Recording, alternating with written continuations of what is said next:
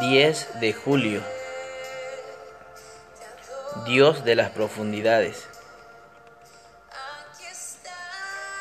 Cada vez que tomas una muestra en lo profundo del mar, encuentras especies nuevas, dijo el biólogo marino Ward Appleton.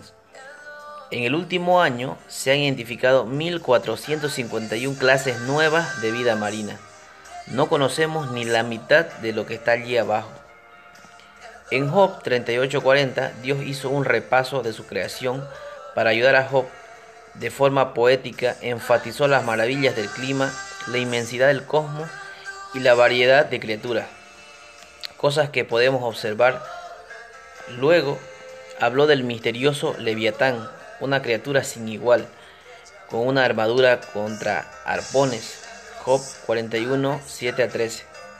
Poder encantador, dientes que espantan, y del que sale fuego de su boca y humo de su nariz. No hay sobre la tierra quien se le parezca. Pero, ¿por qué habla Dios de una criatura enorme que no hemos visto? Para aumentar nuestra comprensión de su carácter sorprendente. El salmista lo amplió cuando escribió, He allí el grande y anchuroso mar. Allí este leviatán que hiciste para que jugase en él. Salmo 104, 25 al 26. Después de la aterradora descripción de Job, nos enteramos de que Dios creó una sala de juegos para la más temible de las criaturas.